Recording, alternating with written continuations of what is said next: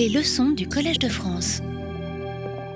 Mesdames, Messieurs, chers et chers collègues, ce n'est pas une leçon inaugurale, donc je ne vais pas faire une grande euh, présentation, mais je voudrais juste euh, situer euh, cette conférence de Philippe Sansonetti, notre collègue microbiologiste, spécialiste de recherche dans l'immunité vaccinale. il y a presque deux ans, c'est le 16 mars 2020, Philippe avait donné ici même avec un public euh, qui peut être réduit à Madame Meston de Rennes et moi-même, si je me souviens bien. Premier jour du premier confinement, une conférence euh, Covid-19 ou la chronique d'une émergence annoncée. Et je pense que c'était la conférence la plus suivie sur euh, notre site web où Philippe vraiment nous avait permis de commencer à cerner les dimensions de cette pandémie qui nous a frappés de façon brutale et pour laquelle nous étions totalement démunis, euh, pris vraiment euh, à l'improviste, et puis nous ne savions pas euh, ce que l'avenir allait nous préparer. Deux ans plus tard, je ne sais pas si on est beaucoup plus avancé, mais quand même un peu plus, grâce au vaccin notamment. Et ben, je suis très reconnaissant à Philippe qu'il nous a proposé en fait de faire le bilan. Hein, euh, comment s'arrêtent les pandémies C'est un magnifique titre. Évidemment, on peut l'interpréter, et Philippe va nous montrer comment on peut l'interpréter. Est-ce que cette pandémie va s'arrêter? Et qu'est-ce que ça veut dire une pandémie qui s'arrête? Ou est-ce qu'il faut apprendre à vivre avec un virus? Donc euh, tout cela, euh, bah, Philippe va maintenant nous le présenter. Je voudrais vraiment, au nom de toutes et tous, te remercier d'avoir pris cette initiative de maintenant avant, devant, pardon, devant un public euh, qui peut même tomber les masques, euh, nous parler de, des années à venir. Donc euh, merci beaucoup Philippe et je te laisse la parole. Merci beaucoup Thomas pour cette très gentille introduction. c'est vrai que c'est beaucoup d'émotions deux ans plus tard. Je regrette le titre, Comment s'arrêtent les pandémies, parce que si les choses étaient aussi simples que ça, on le saurait déjà, mais il y a peut-être déjà euh, un, élément de réponse, c'est le nombre de personnes dans la salle.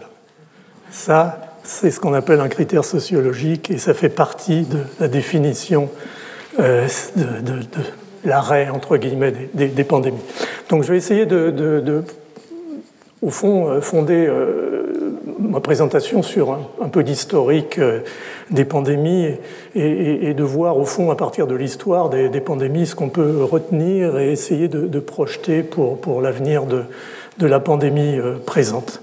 Alors, euh, tout d'abord, les pandémies d'hier sont, les endémies d'aujourd'hui et, et, les pandémies d'aujourd'hui seront les endémies de demain. C'est pas très optimiste, mais dans l'immense majorité des cas, euh, c'est la situation telle qu'elle se présente. Alors un petit lexique quand même pour qu'on parle tous de la même chose. Une épidémie, c'est l'apparition d'un nombre anormalement élevé de cas d'infection dans une zone géographique limitée, dans un groupe particulier d'individus, éventuellement sur une période donnée. c'est les définitions. Une pandémie, c'est simple, la définition, c'est une grosse épidémie. Alors, ça veut dire quelque chose quand même. Ça veut dire que les paramètres, les R0, tous ces trucs compliqués qu'on a appris pendant deux ans, sont pas tellement d'actualité. Une pandémie, ça se prend plus sur des éléments comme, par exemple, c'est un nouvel agent causal, il y a une haute transmissibilité, la propagation est planétaire, elle est explosive, le nombre de cas est élevé. Et puis surtout, on en parlait à l'instant, les conséquences économiques, sociales, globales euh, sont rapidement préoccupantes. Donc c'est un tout euh, qui euh, effectivement définit euh, cette situation. Alors l'OMS bien sûr a une qualification plus, technique.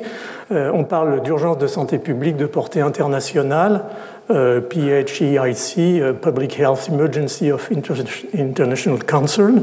mais ça, dit aussi très bien ce que ça veut dire, et en gros, ça ressemble tout à fait à la définition d'une pandémie. Alors une endémie, c'est une maladie qui est présente en permanence sur un territoire ou dans un groupe donné de personnes, d'individus. Elle peut toucher très peu d'individus, elle peut même être latente, et puis elle peut de temps en temps exploser sous forme d'épidémie euh, de durée euh, variable et, touchant un nombre d'individus variables.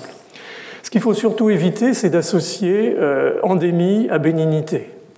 On a chaque année 600 000 décès de paludisme sur la planète, surtout des enfants. On a chaque année 1 500 000 décès de tuberculose. On a chaque année 600 000 décès encore aujourd'hui de sida sur 37 millions de sujets séropositifs sur la planète. La grippe, saisonnière tue chaque année 1 million 500 000 personnes et euh, la dengue, par exemple, dans les régions intertropicales, touche euh, chaque année environ 400 millions d'individus avec 50 000 morts. Ça, c'est des endémies. Donc les endémies, ça n'est pas bénin et le fait que notre pandémie va tout doucement, progressivement, euh, se transformer en endémie, fort probablement, ne veut pas dire que la situation sera sereine et que euh, l'histoire sera terminée. Alors, pour prendre un petit peu la, métaphore de, Charles Rosenberg, qui était à la fois un épidémiologiste, infectiologue et, écrivain américain, il a écrit dans, les années 80, sur la base de sa réflexion sur les épidémies de choléra et puis surtout sur l'explosion du sida euh, à cette époque, dans cette euh, décennie, que, au fond, une pandémie, c'était une tragédie, on peut dire, en trois actes. Euh, le premier acte, c'est l'apparition, l'identification, on attend, on est incrédule. Euh, c'est ce que dit très bien euh, Albert Camus dans, La peste. Les fléaux, en effet, sont une chose commune, mais on y croit difficilement aux fléaux lorsqu'ils vous tombent sur la tête, et c'est la réalité.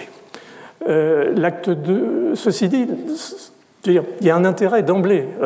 on s'intéresse D'où vient le premier cas euh, Quel est le cas index euh, On s'intéresse au diagnostic, quel est l'agent causal euh, On commence véritablement à, se conditionner à la situation.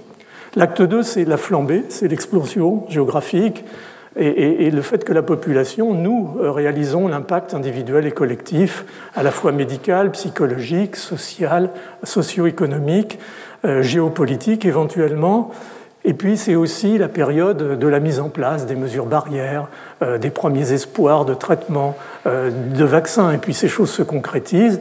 Et puis peu à peu, finalement, la, population rentre, si je puis dire, dans cette pandémie, euh, acquiert les éléments principaux. C'est 66 millions de Français épidémiologistes, mais c'est bien, peu à peu, ça induit une, attitude collective pour l'essentiel positive par rapport à cette pandémie. Et puis à l'acte 3, c'est celui qu'on espère tous, c'est celui du contrôle, de la régression, de l'arrêt de la pandémie. Alors le problème, c'est que dans cette pièce, l'acte 3, généralement, il est bâclé. Euh, il y a au fond une espèce de désintérêt pour la fin des pandémies, euh, parce que c'est fini, on passe à autre chose. Et du coup, que ce soit les spécialistes de santé publique, que ce soit les historiens, que ce soit euh, éventuellement les écrivains, comme Albert Camus, parlent assez peu de euh, la fin des pandémies et donc les, références à l'histoire des pandémies manquent un peu euh, de, ce côté-là. Euh, il est bien évident que cette métaphore, elle, ne tient que si on considère qu'une pandémie, c'est un objet, au fond, à la fois médical, hein, mais aussi un objet sociologique. Alors, qu'entend-on, au fond? Il est peut-être temps d'y arriver par arrêt d'une pandémie. Donc euh, la pandémie n'étant pas, euh, comme je vous l'ai dit, un, concept euh, correspondant à, des paramètres épidémiologiques très précis, on a une marge de manœuvre. On, peut la définir sur des critères qui sont souvent à la limite beaucoup plus perceptibles pour nous-mêmes, pour la population en général, comme étant une période où fond, la, maladie va perdre de son caractère explosif, va, ralentir, sa progression rapide va euh, progressivement euh, diminuer, la morbimortalité va diminuer, on va voir un relâchement de la tension qui était peut-être le moment le plus angoissant au mois de mars, au mois d'avril 2020, sur les hôpitaux, sur le, personnel médical. Donc tout ça, au fond, ce sont des éléments qui s'emboîtent peu à peu dans le temps et qui font qu'on va sortir progressivement de la pandémie et éventuellement entrer dans quelque chose d'autre, en l'occurrence éventuellement euh, la phase endémique. Le problème, c'est que, et c'est ce qui fait toute la difficulté, c'est que au fond, ces, dimensions d'arrêt, entre guillemets, euh, qui incluent aussi, donc, comme on l'a dit, à la fois les aspects médicaux et les aspects euh, socio-économiques, psychologiques, et ainsi de suite, ne sont pas synchrones euh, et ne sont pas euh, nécessairement euh, géographiquement homogènes. Donc on est à l'heure actuelle, vous le voyez bien, peut-être chez nous dans une période de transition, mais dans d'autres pays du monde, on est encore en plein dans la pandémie de Covid et même dans certaines zones, peut-être en attente de la survenue d'un prochain variant. Donc on est, on est un peu dans la difficulté de donner une espèce de, vision globale de la situation et donc la difficulté d'avoir des décisions euh, de nature sanitaire ou, économique euh, homogènes euh, pour l'ensemble de la planète. Quoi qu'il en soit, ça montre aussi cette période de transition que la population, au fond, a, comme on dit généralement entre guillemets, domestiqué la pandémie, ses paramètres et peut-être aussi euh, maîtriser son stress qui était extrêmement violent au début, dans l'incertitude, et même si, au fond, ce qui s'est passé n'est pas très reluisant, on a fini, je dirais presque malheureusement, mais sans doute heureusement pour notre santé mentale, euh, à s'en accommoder. Alors, à la recherche du troisième acte perdu, euh, j'ai pris comme exemple peut-être le, plus bel, le plus beau rapport sur une pandémie, ou une épidémie en tout cas extrêmement sévère, euh, c'est euh, au fond le, rapport qu'en fait euh, Thucydide, qui est un écrivain historien grec 460-400 avant, Jésus-Christ, dans son livre 2 de, l'histoire de la guerre du Péloponnèse, soudain, son, récit de la guerre s'arrête comme un, spot radio. dans les news, quelque chose apparaît et ce qui apparaît, c'est la peste d'Athènes. C'est-à-dire soudain, Athènes, l'Athènes de Périclès, est frappée par une maladie mystérieuse qui est euh, à l'évidence une épidémie. Et euh, le, texte, euh, tel qu'il le, décrit, est absolument magnifique. Elle apparaît totalement nouvelle. On n'avait nulle part souvenir de rien comme, comme, fléau, ni comme destruction de vie humaine. Toutes les formes de médecine ou de religion sont impuissantes. Tout reste inefficace. Pour finir, les Athéniens y renoncèrent, s'abandonnèrent au mal. Magnifique s'ensuit une description étonnante de, de, l'épidémie. Moi, j'ai mis là le terme hippocratique avec une précision incroyable euh, sur les symptômes. Ça ressemble d'ailleurs, on n'a jamais su ce qu'était la peste d'Athènes. S'appelle peste, mais ça n'était probablement pas la peste. Ça ressemble d'ailleurs au coronavirus, mais bon, ça c'est un autre sujet euh, quand on lit la description clinique. Mais ce qui est bizarre, c'est que ce récit de Thucydide, qui est, devenu une espèce de référence au fil de l'histoire, de la manière de, faire un récit euh, d'une épidémie, ne parle pas de la fin de cette épidémie ne parle pas de diminution des nombres de, morts, ne parle pas des séquelles sociales, physiques, rien.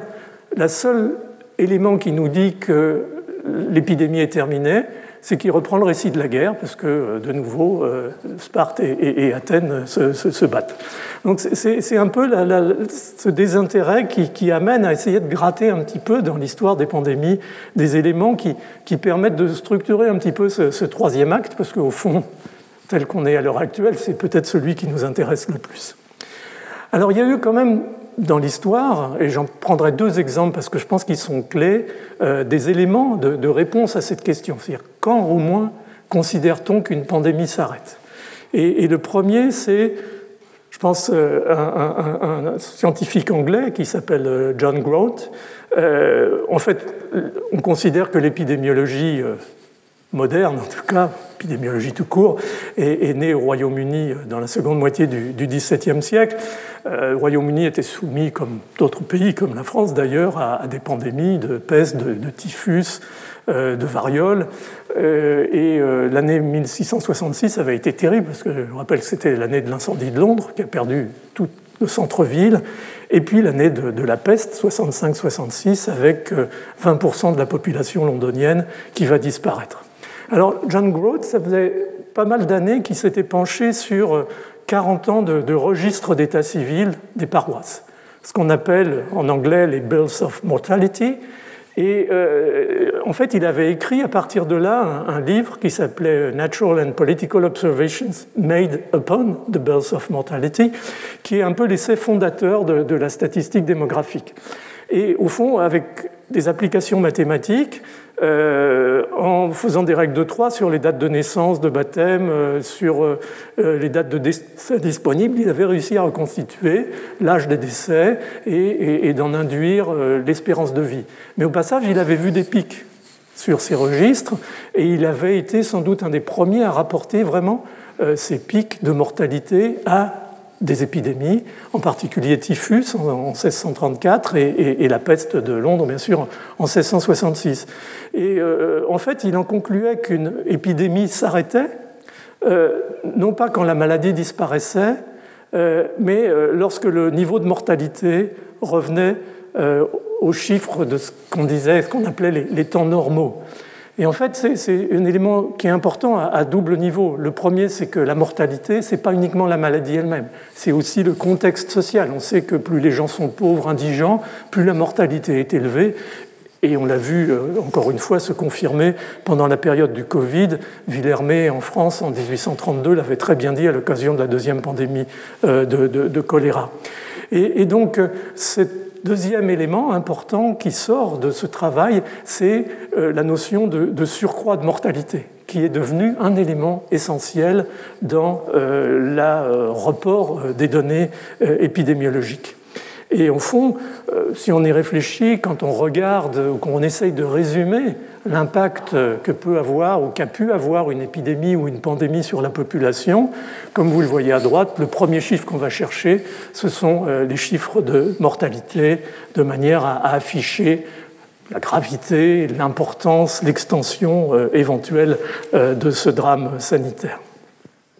Alors l'autre temps important, à mon avis en tout cas, c'est la notion dont on vous a rabattu les oreilles pendant deux ans d'immunité collective. On ne sait jamais très bien d'où ça vient, cette notion d'immunité collective. Alors l'immunité collective, euh, c'est lorsque euh, une population a été euh, suffisamment touchée, un pourcentage suffisamment élevé de, cas, elle devient immunisée et la circulation du virus ou du micro-organisme pathogène en cause diminue et éventuellement s'éteint, passe en dessous d'un seuil qu'on appelle le seuil épidémique et c'est représenté euh, sur ce petit schéma euh, avec des couleurs. Et un, médecin, un chercheur épidémiologiste américain qui s'appelait Wade Frost, en 1920-1930, a, vraiment apporté les, éléments de base de, cette analyse. Il l'a fait avec la diphtérie et la tuberculose, qui était en particulier dans les milieux urbains de, l'époque un, un, élément très très important. Et donc c'est là probablement un des pères de, l'épidémiologie modélisatrice. En fait, euh, il divisait les populations en, trois catégories euh, d'individus. Euh, il y avait les, personnes qui étaient sensibles à l'infection, S, les personnes infectées, I, et les personnes résistantes, R. Et un pathogène avait un, taux de reproduction, c'est la naissance du, R0, encore une fois, le nombre de sujets qui vont être infectés par un individu de sujets sensibles, S qui vont être infectés par un individu donné euh, I. Et euh, au fond, l'épidémie s'arrête, il l'a montré, quand la proportion d'individus tombe au-dessous de la réciproque, qui est 1 sur R0. Et, il l'a montré très bien sur ce travail sur la diphtérie, où la diphtérie, on pouvait voir les cas, bien entendu, cliniquement c'était évident. Euh, on pouvait voir euh, le fait qu'ils étaient immunisés parce qu'il y avait cette fameuse intradermo de réaction de, de, Chic.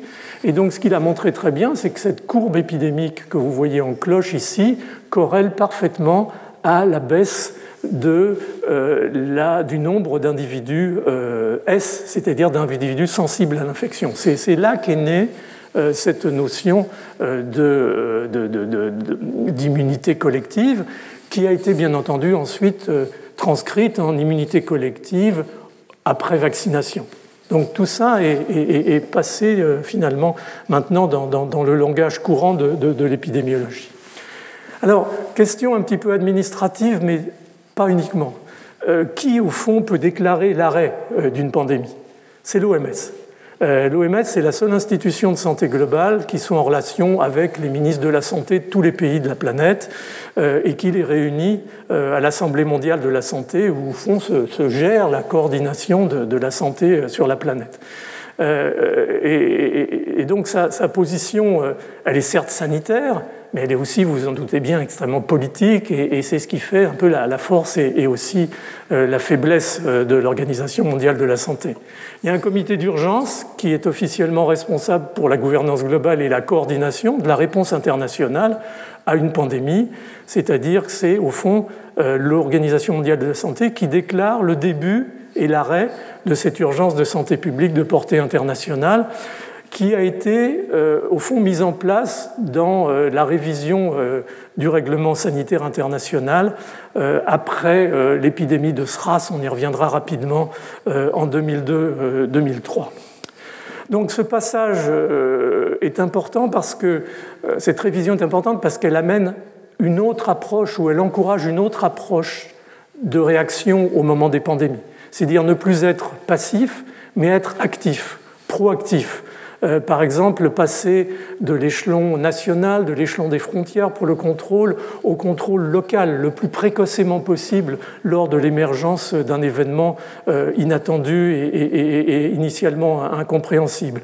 Donc le contrôle des sources et, tout ça est, difficile à articuler avec le fait, et on l'a vu pendant la pandémie de Covid, à quel point euh, finalement la réponse sanitaire était quelque chose de régalien. C'était les États qui les prenaient en charge, qu'il était extrêmement difficile de, coordonner. Et bien souvent, au fond, avec pas mal de mauvaise foi, les États euh, se finalement euh, débarrassent de, leurs insuffisances et de leurs échecs en, rendant l'OMS responsable de, ces difficultés de coordination. Il y a encore clairement des, progrès à faire et, Covid-19 a, montré certainement des, points faibles qu'il va falloir par la suite prendre en charge au même titre que d'ailleurs ont été pris en charge les faiblesses et les forces qui s'étaient montrées pendant l'épidémie de, SRAS. Alors la décision ou non de déclarer euh, finalement le, début ou la clôture d'un état d'urgence euh, internationale, euh, elle n'est pas aussi administrative et bureaucratique que ça. Elle est très importante. C'est un moment extrêmement sensible et qui peut être source de critiques. Euh, la déclaration trop tardive d'Ebola en 2014, par exemple, la déclaration trop hâtive de H1N1 en 2009, la clôture trop hâtive d'Ebola en 2016. Tout ça, c'est des événements euh, qui amènent généralement un, bashing de l'OMS euh, assez appuyé, en particulier par certains pays, mais qui, quand on regarde dans les détails, montre à quel point euh, les choses peuvent être difficiles. Mais cette déclaration, par exemple, de clôture, elle est importante et elle peut avoir de grandes conséquences, en particulier dans les pays euh, qui sont à faible revenu et à système sanitaire fragile, parce que soudain, ils perdent le bénéfice du, soutien international, en tout cas officiel, et de la visibilité internationale de la crise qui les frappe. Euh, avec les conséquences sanitaires et, économiques et, sociologiques que vous pouvez euh, imaginer. Donc ce sont des, moments très sensibles qu'il faut très bien gérer. Et lorsque, par exemple, Margaret Chen, à l'époque euh, directrice générale de l'OMS, avait déclaré la fin du PHI, ici euh, pour Ebola euh, en Afrique de l'Ouest en, été 2016. Euh, les bailleurs internationaux s'étaient retirés assez rapidement et au fond, beaucoup des actions en cours ont dû être stoppées. Et non seulement les actions de terrain, mais aussi le risque d'une démobilisation au niveau de la recherche. On met en route des recherches sur les traitements, sur les vaccins, et puis ça s'arrête parce que d'un seul coup, on considère qu'éventuellement tout ça est du passé. Non, une pandémie, c'est quelque chose d'important et peut-être plus encore important que la pandémie, ce sont les suites. Et, il ne faut surtout pas, encore une fois, euh, considérer et risquer de démobiliser. Ça, c'est un message très fort que je voudrais donner.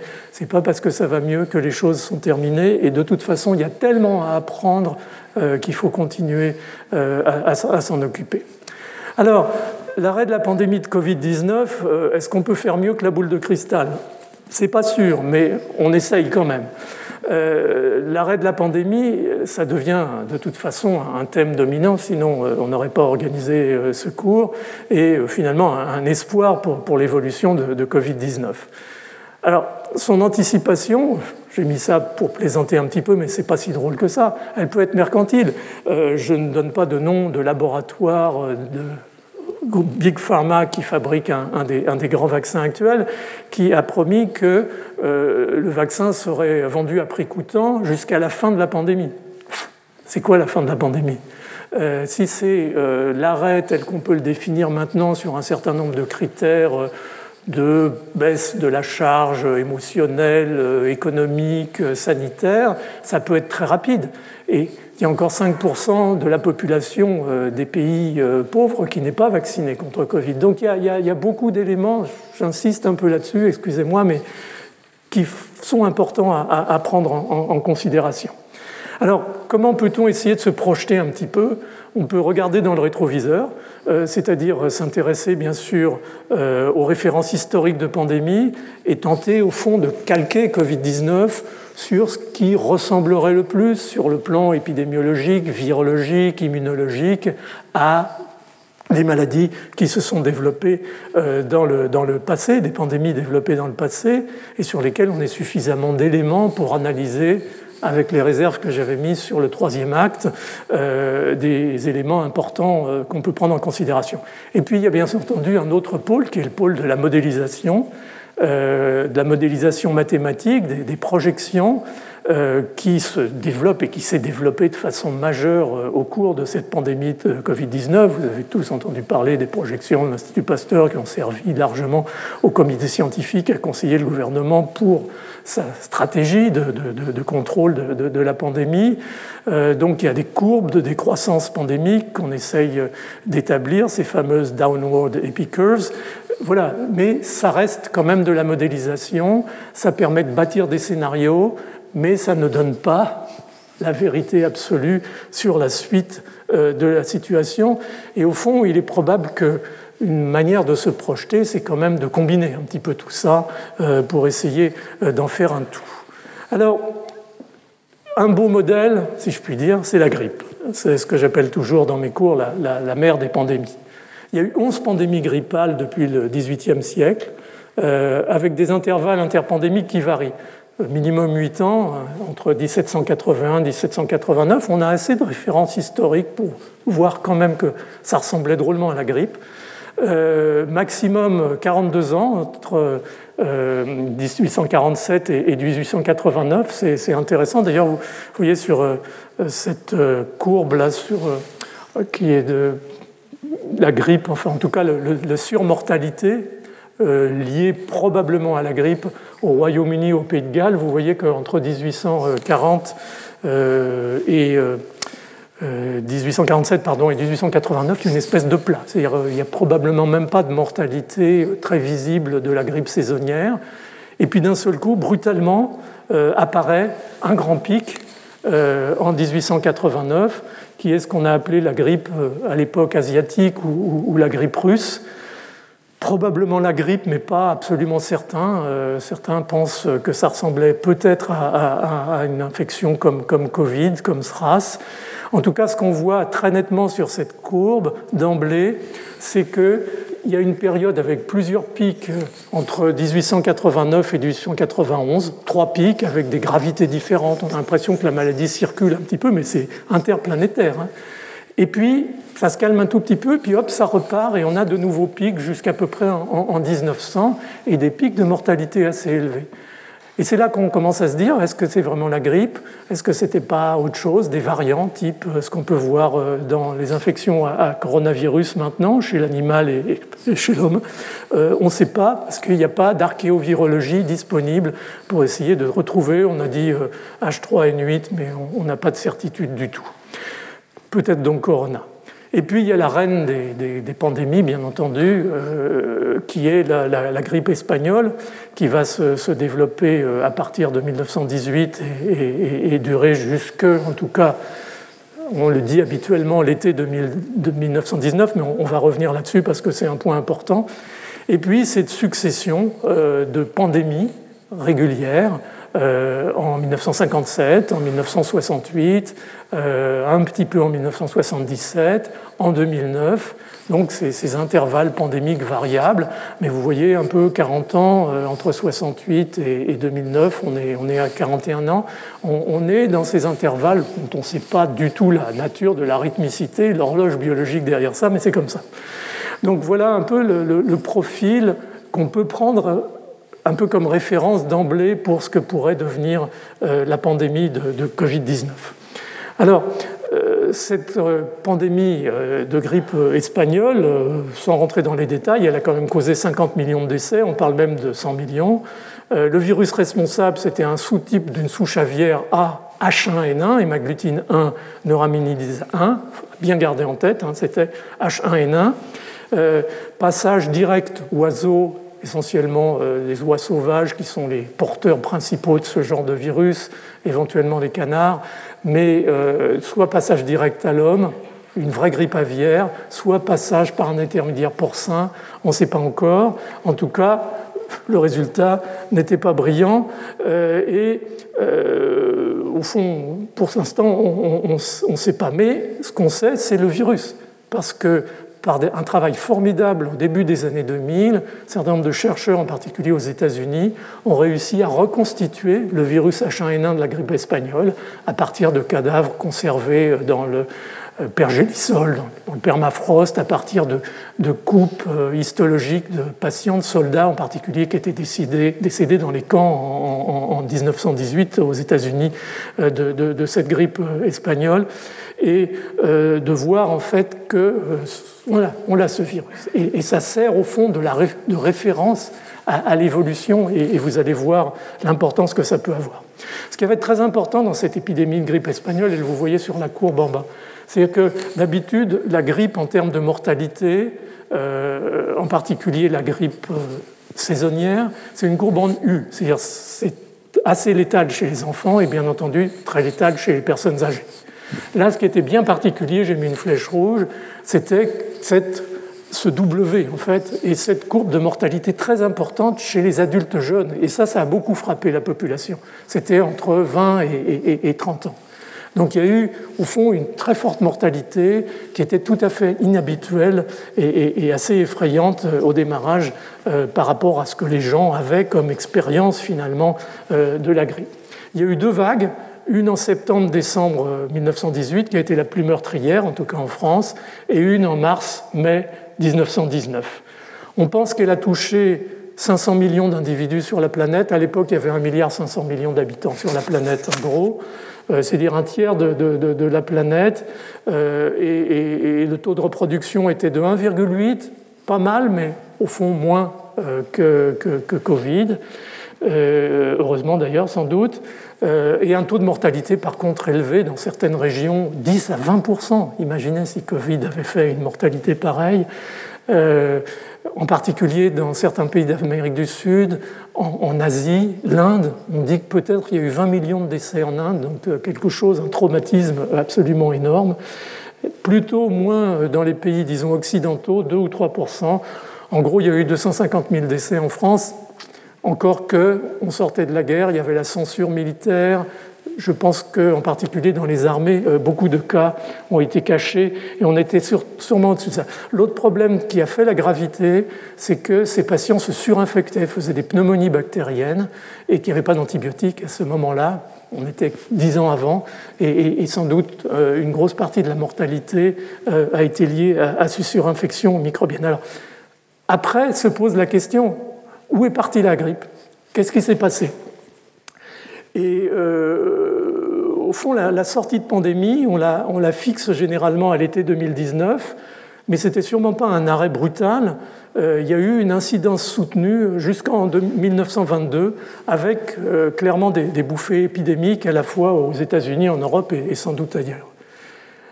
Alors, pourquoi elle s'est arrêtée quand même à un moment, cette pandémie, pour se transformer, on va le voir, en une forme endémique tout à fait passionnante bah, Premièrement, c'est l'immunité collective. Le R0 à 1,8, ça vous donne un taux d'attaque d'infection nécessaire pour obtenir l'immunité collective euh, qui est aux alentours de, 44%. Donc, euh, au fond, on était à 30 ou 40% de la population mondiale, évaluation minimale infectée. On était sans doute arrivé assez proche de, la notion d'immunité collective. Euh, le deuxième élément, c'est probablement la modification du virus de mutation, un variant euh, viral avec euh, une plus faible virulence. Et il y a une courbe très très intéressante qui a été faite à, à enfin c'est Breslau en, Pologne, entre 1918 et 1922.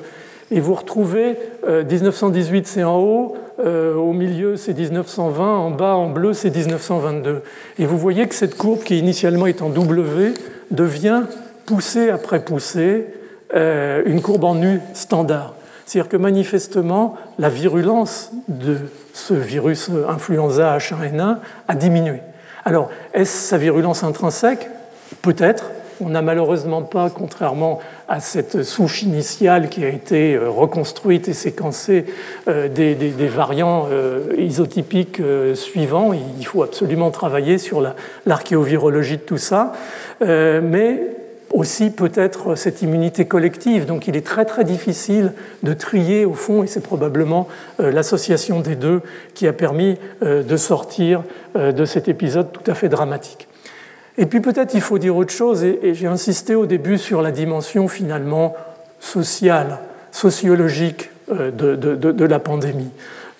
c'est aussi parce que la société a décidé qu'elle devait s'arrêter de cette pandémie, que, cette pandémie, je dirais, s'est arrêtée au fond, pour les populations européennes, ça a été euh, une, on dirait presque une scène supplémentaire au, dernier acte de, la Première Guerre mondiale, qui avait été un traumatisme épouvantable, qui avait généré une résilience importante dans les populations et on pourrait presque se dire, après tout, un peu plus, un peu moins, est-ce que euh, ça a fait véritablement une grosse différence pour les, populations euh, et, en France en particulier, il y a eu, peut-être à cause, encore une fois, du traumatisme de la guerre, un certain fatalisme à cette pandémie, même si on a été choqué par, encore une fois, la mort de beaucoup de jeunes, y compris de jeunes artistes, poètes, écrivains. Euh, et, et, fond, la population s'en est pas excessivement préoccupée, ce qui est tout à fait étonnant. J'ai retrouvé dans, un, extrait d'un journal de, février 1919, on sortait de la première vague, euh, quand même théoriquement assez dramatique, euh, où, le, journaliste écrivait le, public dans son ensemble est plutôt réfractaire au port du masque parce qu'il craint d'être ridicule avec, avec ce masque sur le visage. Euh, ça vous rappelle quelque chose? Alors, il y a eu quelques efforts euh, assez héroïques pour faire mettre des masques aux Parisiens. Vous avez un exemple à gauche avec des arguments un peu discutable. Euh, les Américains aussi ont eu énormément de mal, même s'ils se montrent beaucoup euh, en photographie avec des masques, c'était pas si, facile que ça. Alors eux, c'était la version euh, américaine, c'est-à-dire si vous mettez pas les masques, vous irez en prison. mais bon, voilà, il y, a eu une approche sociologique intéressante. Mais moi, la société n'en pouvait plus et, c'était le temps de passer à autre chose et, c'était les années folles et, au fond cet arrêt de la pandémie, ça s'est enterré dans un bruit de fond euh, général, euh, probablement. Euh, ce que je voulais dire aussi, parce que ça c'est un peu mon, dada, c'est important d'y revenir, c'est qu'il y avait de la grippe espagnole encore à Paris en 1920, mais en 1920 à Paris, il y a eu une épidémie de peste, la peste des chiffonniers, dans les faubourgs à Clichy. En 1920 en France, il y, avait, il y a 4000 enfants qui sont morts de diphtérie. Euh, en 1920 en France, il y a 85 000 patients qui sont morts de tuberculose. Alors bon, la mortalité infantile, elle était encore à plus de 100 pour 1000. Un enfant, plus d'un enfant sur 10 mourait dans la première année. Bon, la grippe espagnole en plus, en moins, est-ce que ce n'était pas du bruit de fond finalement par rapport à ce que j'avais appelé dans, mon livre il y, a, il 4 ans maintenant ou 5 ans, la vie au temps des maladies infectieuses? C'était une autre époque et, et on l'a sans doute beaucoup oublié. Donc là, on était entré dans, au fond, sans le savoir, peut-être progressivement, dans la transition entre euh, la pandémie et l'endémie, parce que bien sûr, endémie, il y a eu. Et d'ailleurs, c'est intéressant parce que très brièvement, lorsque euh, les collègues anglais virologues du Medical Research Council euh, à Londres, enfin Mill Hill, ont découvert en 1933-1935, hein, c'est Laidlaw, Andrews et Wilson Smith, ont découvert le virus de la grippe on montrait d'ailleurs au passage que les furets euh, immunisés étaient, protégés, donc euh, on pouvait à terme développer un vaccin. Le virus qu'ils ont découvert, c'est le virus H1N1, c'est celui de la grippe espagnole, éventuellement avec quelques mutations successives qui expliquaient ces pics épidémiques, puisqu'ils avaient euh, sélectionné ces échantillons à partir de malades qui étaient finalement sous le régime déjà établi de grippe saisonnière avec le virus H1N1 qui avait été le virus cause de la pandémie euh, de la guerre de 14-18. Et c'est à partir de là euh, qu'on a commencé euh, à avoir cette notion de, drift antigénique, c'est-à-dire que tout doucement, les sérotypes à la fois de, de l'hémagglutinine et puis de la neuraminidase, qui sont les deux antigènes principaux de la surface du virus de la grippe, bougeait tout doucement, ça ne remettait pas en cause le sérotype parce que ça ne changeait pas massivement l'antigénicité, mais suffisamment pour que l'immunité établie soit insuffisante et qu'il faille éventuellement euh, se reconstituer une immunité l'année suivante, chose qu'on a faite à partir du moment où on a eu un, un vaccin. Donc, ce passage finalement, cette sortie, cet arrêt de la pandémie, s'est traduit en euh, la mise en place d'une situation endémique marquée par une grippe saisonnière où, au fond, la plasticité du génome du virus de la grippe aide à euh, cette, euh, cette évolution. Alors si on regarde un petit peu les choses, ce schéma est important parce que ça vous donne vraiment l'historique de la grippe sur le XXe siècle.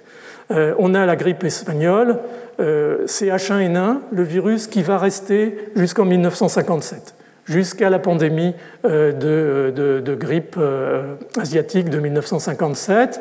Alors bien sûr, sous forme d'une rythmicité saisonnière, avec des modifications, mais néanmoins reste un vrai sérotype H1N1. Et puis brusquement, il y a une cassure, il y a cette pandémie euh, de grippe asiatique en 1957, et on voit apparaître un nouveau sérotype qui est le sérotype H2N2. On va revenir là-dessus, c'est très intéressant. Et puis, en 1968, ça s'arrête brutalement et il y a un remplacement par une souche pandémique, c'est la grippe de Hong Kong, qui est un sérotype H3N2 cette fois-ci. Et puis, euh, en 1977, il y a un épisode de ce qu'on a appelé la grippe russe, euh, qui en fait est la réapparition de H1N1. Alors, on pense que c'est un accident de laboratoire, j'ai mis un point d'interrogation parce que je ne veux pas aggraver nos relations avec la Russie, mais il s'est passé quelque chose. Euh, et du coup, on se retrouve avec deux sérotypes qui deviennent euh, saisonniers, H2N3, H3N2 euh, pardon, et, H1N1. Et, donc les choses évoluent comme ça jusqu'à 2009, l'apparition d'un nouveau H1N1 qui est relié au H1N1 de la grippe espagnole. Conservation de, ce qui code l'hémagglutinine, par exemple, est, très très impressionnante. Et, donc, quelque part, il a dû circuler éventuellement dans un réservoir porcin, mais il ressort à ce moment-là sous forme de grippe porcine. Donc, vous voyez, c'est un peu par la plasticité génétique, on, commence à expliquer ce qui, s'est passé. Et ce qui s'est passé est fascinant parce que euh, le virus H1N1, c'est une espèce de si vous voulez, de, squelette initial. Euh, le virus de la grippe, il y a, huit segments d'ARN qui codent pour les différents éléments, y compris bien sûr euh, la et, la neuraminidase. Et euh, ce qui va se passer, c'est qu'il va y avoir, à partir de souches aviaires, probablement généralement dans un système intermédiaire qui est le porc, dans l'intestin du porc, des réassortiments ou dans le poumon du porc, des réassortiments qui font que certains segments vont s'échanger. Et de H1N1, on passe à H2N2. Mais c'est toujours le squelette de base, le châssis central, si vous voulez, de H1N1. Et puis H2N2, il va se réassembler pour 1968 et il va devenir H3N2 par un nouveau réassemblage. Mais, mais c'est toujours finalement la trace génétique euh, et évolutif du virus de, la grippe espagnole. Donc j'insiste là-dessus, j'en suis désolé, parce que je pense que même si les mécanismes sont différents, puisque le processus de, modification euh, des euh, coronavirus, par exemple, il n'y a, pas de, de segment, c'est un génome intégral, mais néanmoins il y a des mutations, bien sûr, et peut-être trop, ressemble à des mécanismes quand même euh, qui font finalement euh, assez, euh, assez, proches et, je pense qu'il faut vraiment en tenir compte. Alors, est-ce que toutes les pandémies se transforment en endémie avec une sorte d'évolution telle que je vous l'ai décrite là? Bah, La plupart, oui, mais non, il y a des exceptions. Il y a trois exceptions principales. Qui ont été obtenues avec des campagnes intensives de vaccination planétaire. Hein. C'est la variole, la campagne de l'OMS supervisée en tout cas par l'OMS de 1969 à 1979. C'est la poliomyélite de 1988 à 2021. Ce sont ces campagnes d'éradication, d'élimination de ces virus. Alors, éradication, c'est euh, on fait disparaître euh, la maladie et le pathogène. Le pathogène n'existe plus. Euh, l'élimination, c'est le maintien de la maladie, mais sous le seuil épidémique, seulement le virus en cause continue à circuler. Ça, c'est important. Et puis la peste bovine. Alors la peste bovine, c'est chez les animaux, mais à chaque fois qu'on dit euh, les succès de l'éradication pour l'OMS, euh, nos collègues vétérinaires nous disent ouais, mais vous oubliez toujours la peste bovine, euh, la FAO et l'OIE. Donc la peste bovine est la troisième maladie infectieuse des mammifères qui a été éradiquée par la vaccination. Et puis il y a une exception qui a été obtenue, on y reviendra rapidement, par des mesures sanitaires très strictes associant diagnostic, identification et, des contacts et isolement, c'est le testé, tracé, isolé, euh, c'est le SRAS en 2002-2003, on va en reparler. Euh, la saga de l'éradication de la variole, c'est intéressant, d'abord parce que ça a éradiqué la variole, ce qui n'était pas une mince affaire, mais c'est aussi parce que c'est un modèle important pour savoir si on peut ou non éradiquer une pandémie. Euh, donc en 1959, l'Assemblée mondiale de la santé vote le projet d'éradication de la variole au niveau mondial. C'était en fait l'extension de campagnes d'éradication qui avaient déjà commencé depuis le 19e siècle en Europe et assez rapidement aussi euh, aux États-Unis, avec des résultats encourageants en tout cas sur, l'élimination euh, en cours de la maladie, mais la notion d'éradication, c'était presque de, de l'utopie euh, à ce moment-là quand ça a été lancé. Parce qu'il fallait toucher toutes les populations, et, en particulier les populations des pays les plus défavorisés qui, payaient très très lourd euh, à la maladie. Au début des années 60, quand, cette euh, euh, grande campagne d'éradication a été envisagée, il y avait encore 15 millions de cas annuels et, au moins 2 millions de décès dus à la variole sur, la planète. C'est hier, hein, et les chiffres étaient largement sous-estimés. Donc l'OMS lance la campagne de vaccination de masse, j'insiste sur le terme, vaccination de masse, vaccine tout le monde. Euh, et puis, euh, c'est bien, euh, le calcul initial indiquait qu'il fallait 80% de couverture vaccinale parce que le, R0 était à, à 4, mais à partir de 1967, ça commence à, patiner un petit peu euh, et euh, on s'aperçoit que beaucoup de pays n'y arrivent pas. Il y a 30 pays qui n'arrivent pas à, ce résultat parce que les systèmes sanitaires ne sont pas. Et on change complètement de paradigme. C'est Donald Anderson, un épidémiologiste américain, qui va être important là-dedans. Et, au lieu de la vaccination de masse, on fait ce qu'on appelle une surveillance endiguement. Euh, c'est-à-dire qu'on va identifier les cas cliniques, identifier euh, les contacts et, vacciner en anneau les contacts autour de chaque cas clinique. C'est-à-dire qu'on ne vaccine plus tout le monde, c'était impossible. On repère, on isole et, on vaccine les, contacts. Et c'est ça qui va permettre euh, finalement de, terminer euh, cette campagne avec succès et on déclarera que le monde est libre de euh, variole euh, en 1979, 1980, c'est l'OMS bien entendu qui va le déclarer. Alors voilà un peu le, modèle de, cette vaccination en anneau. On repère un cas clinique et puis on prend ces contacts immédiats, on les isole, on les vaccine, et puis on avance un petit peu, on prend le plus de cas possible, et finalement on a étouffé la maladie. Pourquoi? Parce qu'il y a un certain nombre de prérequis qui n'existent pas dans d'autres situations. Probablement, pas probablement, d'abord, euh, il n'y a pas de réservoir viral extra-humain, ce qui était le cas pour la variole. Deuxièmement, euh, pas de forme infraclinique, pas de portage asymptomatique. On pouvait les voir, les patients, et on pouvait les isoler et, isoler leurs cas contacts sans difficulté. Vaccin très efficace, parfois même un petit peu mal toléré. C'est pour ça qu'on a eu de cesse que, quand l'éradication a été véritablement confirmée, euh, d'arrêter cette vaccination. Et puis pas ou peu, c'est un virus ADN de variation génétique telle qu'on la voit chez la grippe ou euh, chez le euh, coronavirus par exemple. Et c'est intéressant parce que cette méthode, elle a été reprise en 2015 pour terminer l'épidémie d'Ebola en Afrique de l'Ouest, qui était partie sur un mode pandémique, puisqu'elle touchait trois pays, euh, la Sierra Leone, le Libéria, la Guinée. Conakry, mais très vite euh, le Sénégal, le Mali, les pays voisins, et puis il y a même eu euh, des métastases très sporadiques en Europe et aux États-Unis. Donc on sentait qu'il y avait quelque chose qui se préparait, et euh, les mesures locales de contrôle physique euh, de diagnostic, d'isolement des, patients et, éventuellement de leurs contacts n'étaient pas suffisants. En plus, les conditions locales, malgré tous les efforts, étaient quand même limitées.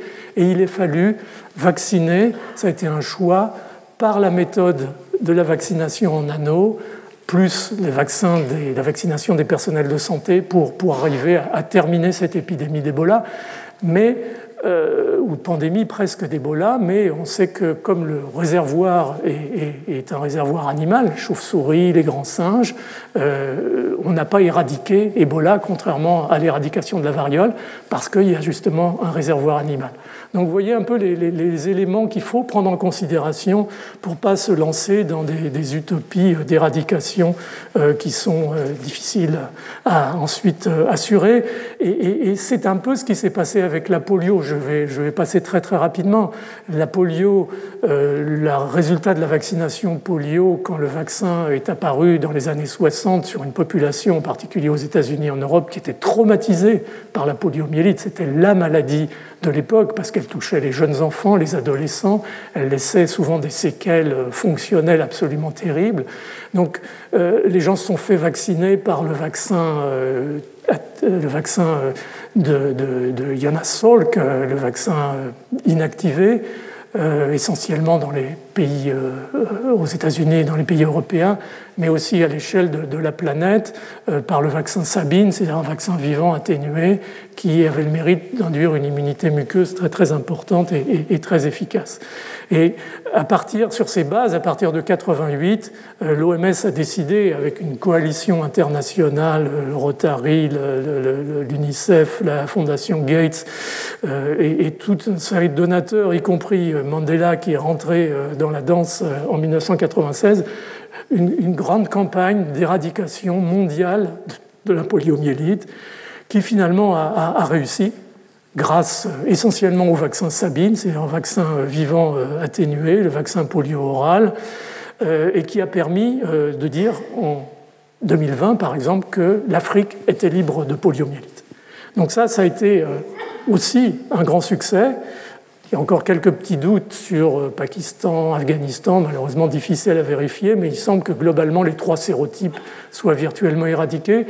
Et en Afrique, ce qu'on voit actuellement, c'est des polios vaccinales. Il y en a une sur un million. Et donc, ça se posait à terme l'arrêt de la vaccination polio. Donc ça, c'est aussi un succès, mais quand je vous mets la petite étiquette bleue, 1988-2020, 32 ans pour éradiquer sur la planète, et au fond, si on met tout bout à bout, 65 ans pour éradiquer une endémie, ou ce qui était initialement une pandémie. Donc vous voyez que c'est quand même pas euh, des choses euh, si simples. Il suffit pas de dire il y a qu'à, on a un vaccin, euh, ça va, ça va marcher. Alors l'autre aspect sur lequel je vais aller très rapidement, mais quand même ça a été un, point d'orgue dans la perception des pandémies, c'est le SRAS. 2002-2003, hiver 2002 jusqu'en juin 2003, un coronavirus. C'est pour ça que j'avais appelé ma première leçon chronique d'une émergence euh, annoncée. Euh, il y, a plusieurs points qui, émergent de tout ça, si on peut dire. Premièrement, ça a été la réalisation de notre fragilité à l'échelon planétaire, parce que le virus est parti de, Chine du Sud, est allé à Hong Kong, et à partir du hub euh, aéroportuaire de Hong Kong, s'est diffusé en une nuit dans une quinzaine ou une vingtaine de pays de la planète fragilité terrible qu'on n'avait pas encore tout à fait perçue jusqu'à présent. Ça, c'était le, premier point. Le deuxième point euh, important, ça a été, bon, il y a eu 8000 cas en tout, euh, environ 800 décès, pas énorme, mais qui montrent que la maladie s'est arrêtée, qu'on a pu l'arrêter. Donc on peut, dans certaines circonstances, arrêter une pandémie en train de se constituer. Mais surtout, le personnel médical a été très touché. 20% des cas de SRAS ont été des personnels médicaux, médecins, infirmières, personnels dans les urgences. Et, ça, c'est des éléments qu'il faut savoir et que peut-être on a un peu négligé quand même quand Covid-19 nous est tombé sur la tête euh, au mois de, février 2020. Euh, on, savait la fragilité des personnels, en particulier à ces infections euh, hospitalières à, coronavirus. Et puis, le troisième point important, ça a été qu'effectivement, on pouvait contrôler, et ça a été vraiment le, triomphe du testé, tracé, euh. Euh, mais encore une fois, c'est un peu comme pour l'éradication, il y a eu des conditions. Et ces conditions, en fait, permettent de regarder en miroir Covid-19. Euh, le, le, SRAS, c'était véritablement une maladie où les gens n'émettaient qu'en toussant au pic de l'infection, quand ils avaient beaucoup de fièvre et qu'ils n'allaient pas bien du tout. Donc en général, ils étaient isolés et essentiellement hospitalisés ça d'ailleurs que c'est les médecins et les infirmières qui ont été beaucoup contaminés. Mais dans les cinq premiers jours, euh, là, en période d'incubation, ils n'émettaient pas de virus. Et c'est pour ça que les courbes, les modélisations ont permis de montrer qu'en testant, euh, traçant, isolant, à la fois les patients et, les cas contacts, on, on pouvait contenir l'infection et en fait elle s'est éteinte d'elle-même ce qui était quand même tout à fait extraordinaire, alors que vous savez que pour Covid-19, malheureusement, le fait que euh, les patients, euh, certains ne sont même pas patients d'ailleurs, ils sont juste infectés, ils ne le savent pas, euh, émettent du virus très tôt, avant qu'éventuellement des symptômes ne surviennent, fait que ce genre d'approche a été plus difficile à mettre en place. Alors néanmoins, je voudrais très rapidement juste pour vous expliquer un petit peu certaines stratégies différentes selon les pays, euh, dire un mot de, de, Nan Shanchong. Nan Shanchong, c'est un professeur de pneumologie euh, à, Guangzhou, à Canton, en, Chine, euh, et c'est celui qui a observé les, premiers cas dans sa région, en tout cas dans son hôpital, d'infection qui allait être connue comme le SRAS, donc à, SARS-CoV. et contrairement à ce que le, CDC chinois, le Centre de contrôle des maladies chinois, euh, disait, et que disaient un certain nombre de pneumologues, en particulier les grands pontes de Pékin, disaient que c'était une pneumopathie bactérienne, un rickettsia, qui suffisait de donner euh, euh, des, antibiotiques et que les choses allaient, allaient rentrer dans l'ordre.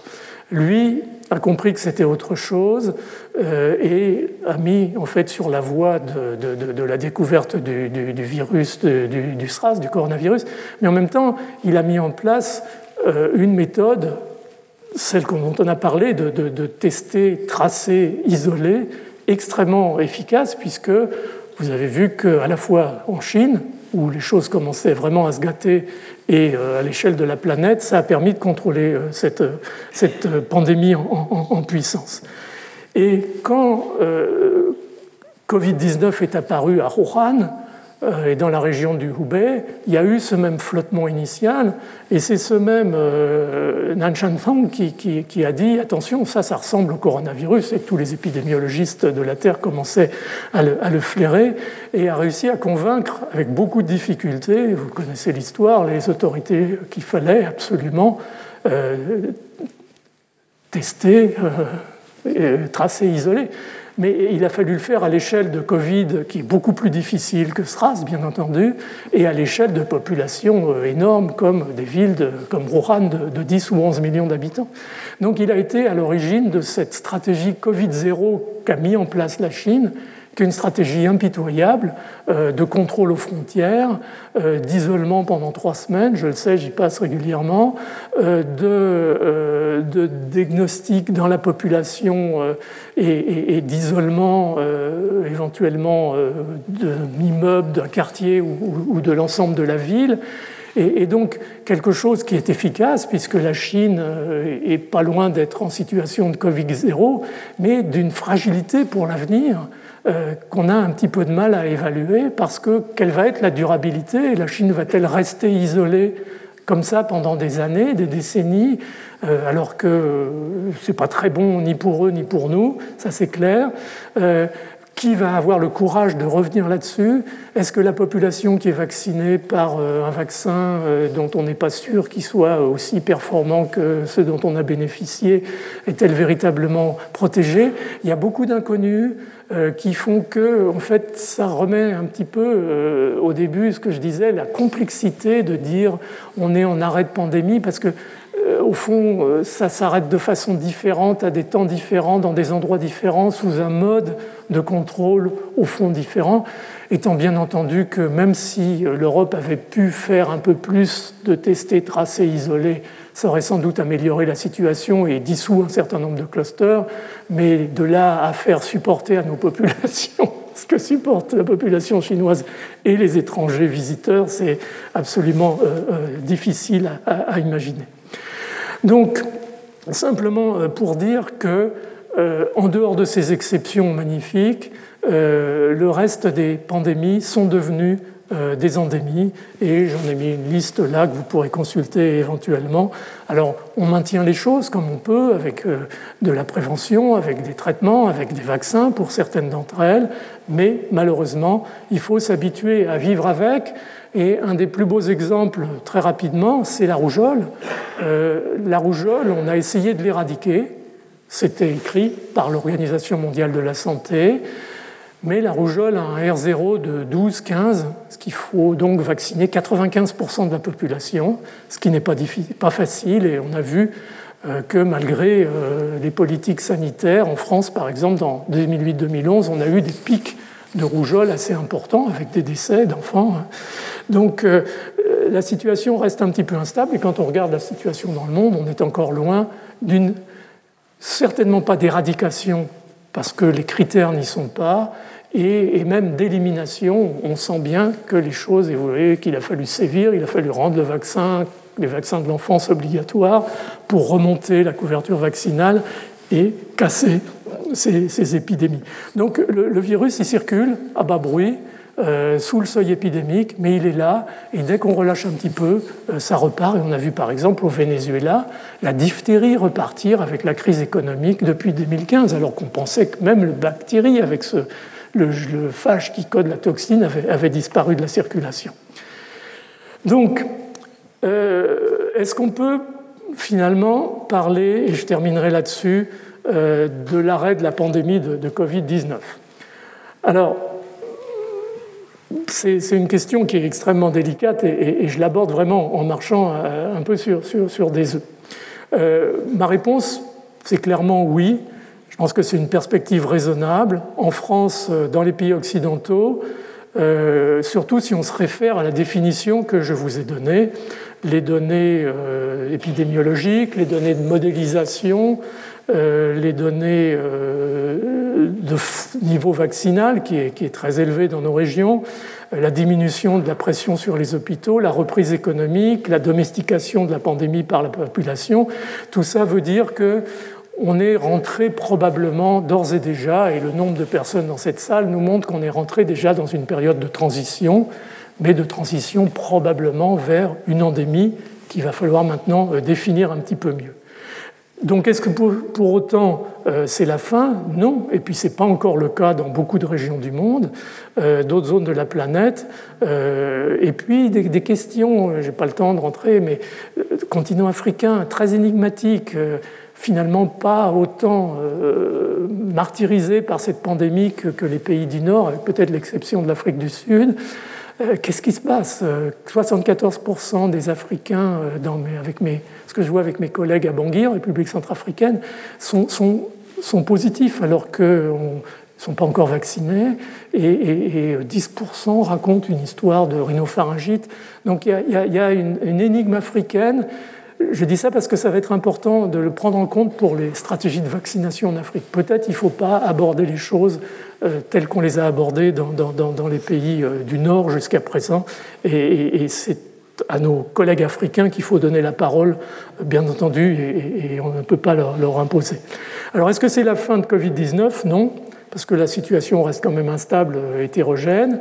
Euh, au niveau sanitaire international, euh, il y a un très faible taux de couverture, encore une fois, dans pas mal de pays. Et puis non, si on se réfère à l'histoire des pandémies, et en particulier aux caractéristiques de SARS-CoV-2, dont le devenir quand même semble se rapprocher passablement de ce qu'on a vu et je vous ai décrit pour, pour la grippe espagnole. Donc l'OMS n'est pas prêt de siffler la fin de l'urgence de santé publique euh, de, portée internationale. Alors, à quoi pourrait ressembler Covid-19 endémique? À quoi, j'espère, va ressembler pour essayer de clarifier un petit peu les choses. comment on peut envisager la période à venir? Certainement pas retrouver le, monde d'avant, ça c'est clair. Euh, donc, comment vivre avec Covid-19 Je crois qu'il faut se faire, pour l'instant en tout cas, cette idée, il faut vivre avec le, virus. Euh, donc, euh, le modèle de sortie de la grippe espagnole nous a donné un certain nombre de pistes éventuelles que j'ai essayé de, vous décrire sur la circulation de SARS-CoV-2, la possibilité d'essayer, avec la vaccination en particulier, de le garder sous, sous un seuil épidémique, mais ces euh, sorties de variants comme Omicron avec des performances de transmissibilité très très importantes qui vont euh, au-delà des capacités euh, du vaccin, en tout cas pour l'immunité nasale et, bloquer la circulation, mais qui en même temps sont moins graves. Donc est-ce que c'est une évolution, une coévolution virus-humain C'est tout à fait passionnant, mais on peut imaginer qu'effectivement on va se retrouver avec cette souche de coronavirus évoluant avec euh, des mutations qui vont donner lieu éventuellement à des, pics euh, épidémiques qui correspondront peu à peu avec de la saisonnalité à ce qu'on a vu s'installer avec la grippe H1N1 suite à la grippe espagnole de 1918-1919. Mais malheureusement, dans cette ambiance-là, on n'est pas à l'abri de l'émergence d'un variant beaucoup plus drastique euh, qui serait un peu imprévisible sur le plan euh, à la fois euh, de son échappement antigénique à la vaccination et plus éventuellement virulent. On sait maintenant qu'il y a la possibilité pour les personnes immunodéprimées d'être plutôt sujettes à portant chroniquement ce virus, de permettre l'émergence de, variants. Donc ça, il faut les vacciner de façon extrêmement soigneuse. Euh, on sait qu'il y a peut-être des réservoirs animaux, en particulier chez les muridés et les mustélidés, qui commencent à se constituer. On a vu l'épisode des visons danois, et ce n'est pas une blague, c'est important. Et peut-être la pression sélective chez ces animaux n'est pas exactement la même que chez l'homme. Donc on peut avoir des remises en cause, et on ne peut pas absolument éliminer la possibilité d'une reprise pandémique avec un variant qui aurait véritablement, alors on dit pas subit un drift, qui sont des variations mineures, telles qu'on continue à voir en ce moment, mais un vrai shift euh, avec euh, l'apparition d'un changement euh, immunologique tel que le vaccin n'est plus actif et éventuellement plus de pathogénicité. Donc j'insiste là-dessus parce que on, ne peut honnêtement pas échapper à cette, à cette possibilité. Et c'est ce qu'on voit, par exemple, dans la bronchite aiguë du poulet coronavirus, où c'est extrêmement difficile d'éviter la survenue de variants, dont certains d'ailleurs sont plus que des mutations, sont des recombinaisons géniques entre euh, différents types de, coronavirus. Donc une versatilité qui laisse quand même un petit peu inquiet et qui, si on restait sur une rythmicité endémique à peu près similaire à ce qu'on voit avec la grippe, à la suite de la grippe espagnole et jusqu'à aujourd'hui, permettrait quand même d'anticiper des, cassures et des événements pandémiques un petit peu plus fréquents. Mais bon, voilà, on, en est là. Alors, euh, une pandémie, une endémie, pardon, ça se prépare. Ce serait bien qu'on ne recommence pas à redécouvrir l'eau tiède euh, un mois avant que les choses n'explosent cette fois-ci. Euh, je pense qu'il y a un certain nombre de choses qu'il faut faire et qu'il faut en particulier informer, euh, expliquer à la population de manière à éviter ces ambiguïtés qui peuvent exister entre le citoyen et, l'État. il y a beaucoup de choses sur lesquelles je pense qu'il est urgent de réfléchir et, certains, euh, on n'en doute pas, y réfléchissent, mais ce serait bien qu'on soit au courant. D'abord, le réajustement de la surveillance. au niveau humain, on ne va pas pouvoir indéfiniment euh, tel qu'on l'a fait ces dernières semaines ou, deux derniers mois avec Omicron. Euh, c'est très difficile, ça coûte très cher, c'est épuisant pour les personnels, en particulier pharmaciens. Et puis, qu'est-ce qu'on en fait de ces données? Au fond, elles ne sont pas faites sur la base d'une étude prospective, structurée. Donc il, est difficile d'en tirer des données épidémiologiques extrêmement euh, euh, importantes et, véritablement utiles pour, pour gérer la politique euh, à venir. Donc il faut vraiment qu'on mette en place des études extrêmement ciblées, prospectives, sur des populations, par exemple des populations à risque qu'on appelle les super spreaders, les gens qui sont dans des conditions à disperser le virus assez facilement, ce qu'on appelle des hotspots, c'est-à-dire des endroits où il y a plus facilement euh, de, transport euh, de, virus et, d'échange de, virus. Euh, il y, a toute une réflexion sur l'organisation de cadrage épidémiologique de cette période endémique qui me semble extrêmement importante à réfléchir le plus rapidement possible, sans parler de la surveillance éventuelle de réservoirs animaux. Et ça, ça souligne l'importance de cette notion d'une seule santé euh, qui est finalement l'unicité du monde humain et, de médecine humaine et, vétérinaire.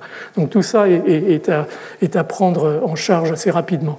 Le réajustement des mesures barrières, alors ça, c'était pris en main par euh, l'État. Euh, il faut sans doute relâcher, effectivement, c'est pas vivable indéfiniment, euh, ces mesures barrières telles qu'on les subit. Moi, je fais partie de ceux qui considèrent qu'il faut surtout pas commencer à, inciter à ne plus utiliser le masque, parce que le masque est un instrument qui peut être très utile et très flexible finalement euh, pour mettre dans des zones à risque. Je veux dire, la population, elle sait maintenant comment se transmet le virus, elle est capable de comprendre qu'il y a des zones où il faut continuer à mettre un masque, dans les transports probablement encore de façon relativement prolongée, quand on rentre dans une zone avec une forte densité de population, quand on rentre dans la saison d'hiver où on sait qu'il y a une saisonnalité plus propice au virus. Je pense qu'il faut, euh, dans la communication, il faut pas du blanc ou du noir. Il faut expliquer, euh, il faut mettre des nuances et, il faut que les gens comprennent la nécessité de garder tout de même cette notion de, de mesure barrière dans la tête. Il va y avoir la place des antiviraux qui arrivent progressivement. Euh, uniquement pour euh, les personnes les plus fragiles, bien entendu, ça va permettre de gérer la pandémie, mais euh, éventuellement, est-ce qu'il y aura des indications plus larges? Il va falloir le définir rapidement, sinon les médecins vont être submergés de demandes plus ou moins pertinentes. Et puis, il va y avoir l'ajustement et la consolidation de la politique vaccinale, parce que la vaccination, ça a été et ça restera le pilier incontournable du contrôle maintenant de la période endémique. Alors, juste un mot pour terminer sur, sur les vaccins. Je vais tous entendu parler des deux vaccins vedettes euh, qui ont permis finalement de prendre en charge très très rapidement cette pandémie, à peine un an, euh, le vaccin ARN messager et les vaccins adénovirus recombinants. Euh, je voudrais dire tout de suite que, et je l'ai écrit en, en majuscule, ils ont préservé nos hôpitaux, ils ont préservé nos systèmes de santé, leur personnel, et ils ont sauvé, d'après l'OMS, au moins 500 000 personnes en Europe. Alors, stop le vaccine bashing. Euh, sans imaginer où on serait aujourd'hui euh, sans, la vaccination. Alors, ils ont un avantage, bien sûr, c'est le développement rapide, la génération de titres d'anticorps élevés, euh, et, à peu près identique à ce que fait euh, l'infection euh, naturelle, parfois même supérieure. Et puis, finalement, le vaccin ARN messager, en tout cas dans nos régions, s'est imposé parce qu'il est très bien toléré en général et, parce qu'il est un petit peu plus efficace que l'autre. Donc, il y a eu une espèce de, sélection, c'est comme les variants, hein. c'est le variant qui a, qui, a, qui a, le plus réussi. Alors, il a un inconvénient, c'est la nécessité de congélation. Donc ça, pour les pays du Sud, ce n'est pas, pas idéal, mais je pense qu'avec éventuellement à terme la lyophilisation, ça, ça s'arrangera. Alors il a quelques petites fragilités, euh, en particulier la, durée de la mémoire immunitaire qu'il induit est euh, relativement courte, et vous l'avez vu, expérimenté, si je puis dire, puisqu'il a fallu faire des rappels. Peut-être avec un troisième rappel, on aura une accentuation de la durée, mais de cette euh, immunité. En fait, c'est un problème d'induction de ce qu'on appelle des lymphocytes B mémoire. Euh, le deuxième petit inconvénient, c'est qu'il n'immunise pas au niveau muqueux, c'est normal, euh, on immunise au niveau systémique, donc cette immunité muqueuse qui se met en place quand on a une infection locale ou quand on a une vaccination au niveau de la muqueuse, elle n'existe pas et c'est ce qui explique au fond que ces vaccins sont des très bons vaccins pour éliminer le symptôme grave, parce que c'est des symptômes systémiques, c'est au niveau des poumons grossièrement que ça se passe, mais ont du mal à bloquer la circulation parce qu'il n'y a pas une immunité muqueuse qui neutralise le virus à l'endroit où il se développe initialement dans le nasopharynx. Alors quand je disais qu'il faut clarifier les objectifs, il faut qu'on se mette d'accord tous sur ce qu'on veut. Euh, est-ce qu'on veut protéger contre la maladie, c'est-à-dire éviter les formes graves qui nécessitent l'hospitalisation euh, Avec les vaccins actuels, pas de problème, ça marche très bien, et c'est ça qui a sauvé finalement le système et, nos concitoyens, euh, comme, comme, comme, je l'ai dit. mais il faut savoir que du fait de cette faible protection contre la circulation, surtout si on a des variants successifs, il faudra accepter de vivre avec le virus parce qu'il va continuer à circuler. C'est un peu comme la rougeole. Euh, donc euh, c'est un, modèle euh, ici qu'on revoira tout de suite après. le fait que le virus circule, j'y reviens, mais on l'a déjà dit, ça met en risque effectivement de voir apparaître des, des variants. Alors moins il circulera, moins il y aura de variants, si vous prenez la masse de virus sur la planète, bien sûr, ça fait beaucoup de virus, et donc beaucoup de risques de sortie de, variants qui sont sélectionnés. Si vous réduisez cette masse, vous en aurez moins. Donc il faut, il faut garder vraiment le pied sur le, la vaccination, parce que euh, c'est grâce à ça euh, qu'on y arrivera finalement et euh, probablement à terme l'obligation de, de, faire des rappels, peut-être annuels, comme ça a été le cas, c'est le cas pour la grippe, euh, et euh, éventuellement de réajuster le vaccin euh, à un variant qui aurait trop dérivé sur le plan immunologique. Se souvenir qu'il y a seulement 5% des populations des régions défavorisées qui ne sont pas encore vaccinées, donc ça rend toute hypothèse d'aller plus loin à ce stade difficile. Et voilà, il faut bâtir avec ces pays et leurs autorités sanitaires un, modèle adapté de vaccination. Alors, est-ce qu'on peut être plus ambitieux? Est-ce qu'on peut éliminer Covid-19 Alors, vous oubliez l'éradication. Je pense que ce que je vous ai raconté sur euh, la variole vous montre que c'est absolument impossible à faire euh, pour euh, la Covid-19. On est plus, à la limite, dans une situation qui est proche de la rougeole, telle que je vous l'ai décrite déjà. Et avec quand même une, faiblesse, c'est que le vaccin contre la rougeole est extrêmement efficace. C'est un vaccin qui protège à la fois au niveau systémique, qui donne une très très bonne réponse humorale, une très très bonne réponse cellulaire, qui donne une bonne mémoire immunitaire, puisque vous faites une vaccination, c'est pour la vie. Donc, euh, bon, on ne peut pas encore attendre de nos vaccins Covid, quel que soit le bien fou qu'ils aient pu faire, euh, de faire des choses euh, qu'ils ne peuvent pas faire. Donc, ça, c'est peut-être d'autres vaccins qui vont arriver. Moi, je crois beaucoup dans les vaccins protéines purifiées et adjuvants, qui font des titres d'anticorps très élevés, qui vont peut-être permettre d'ailleurs de, faire transuder ces anticorps IgG au niveau de la muqueuse et, de bloquer aussi la circulation virale. On va voir sans doute se modifier les profils, mais reste néanmoins que ces deux vaccins, en particulier MARN, sont formidables parce que, euh, au fond, euh, ils permettent très rapidement de se retourner en cas de changement de situation antigénique et, de faire euh, un nouveau vaccin. Donc voilà, on est à peu près là. une petite note optimiste quand même pour terminer, c'est que peut-être notre niveau très élevé de vaccination, plus Omicron, qui a quand même considérablement circulé ces derniers mois, vont permettre, au fond, d'obtenir cet effet éventuellement d'un vaccin nasal qu'on pourrait espérer associer avec ce vaccin systémique tout ça euh, reste euh, un petit peu dans les limbes. Je voudrais insister aussi à titre personnel sur le caractère indispensable de vacciner les enfants, les jeunes enfants. On ne les a pas vaccinés quasiment jusqu'à présent. C'est pas bien. Euh, on, risque de, conforter un, réservoir pédiatrique qui peut à terme dériver vers des souches qui sont un peu plus pathogènes. On voit déjà qu'il y a un peu plus de ces fameux syndromes inflammatoires chez les enfants par rapport au début de la pandémie. Euh, et, puis, et puis, ça permettrait de simplifier et de calmer un petit peu ce bazar scolaire qu'on a pu connaître euh, ces dernières semaines ou ces derniers mois. Donc je pense qu'il faut vacciner les enfants et encore une fois être extrêmement soigneux dans la vaccination des personnes immunodéprimées. Voilà, donc on peut quand même terminer sur une note optimiste. On est rentré, je pense en tout cas dans nos régions, dans cette transition entre la pandémie et, l'endémie, mais il faut qu'on apprenne à vivre avec l'endémie. Et je voulais juste, dans ma dernière diapositive, vous dire que j'ai finalement exprimé des, des doutes, quelques incertitudes. Mais j'ai au moins une certitude dans tout ça, c'est que le monde d'avant, on ne le reverra pas. Et je pense que cette caricature dit tout ce que je pense de, la situation. Et je me dis que c'était assez intéressant de, passer en grec de, de pandémos à polémos. Voilà, je vous remercie de votre attention.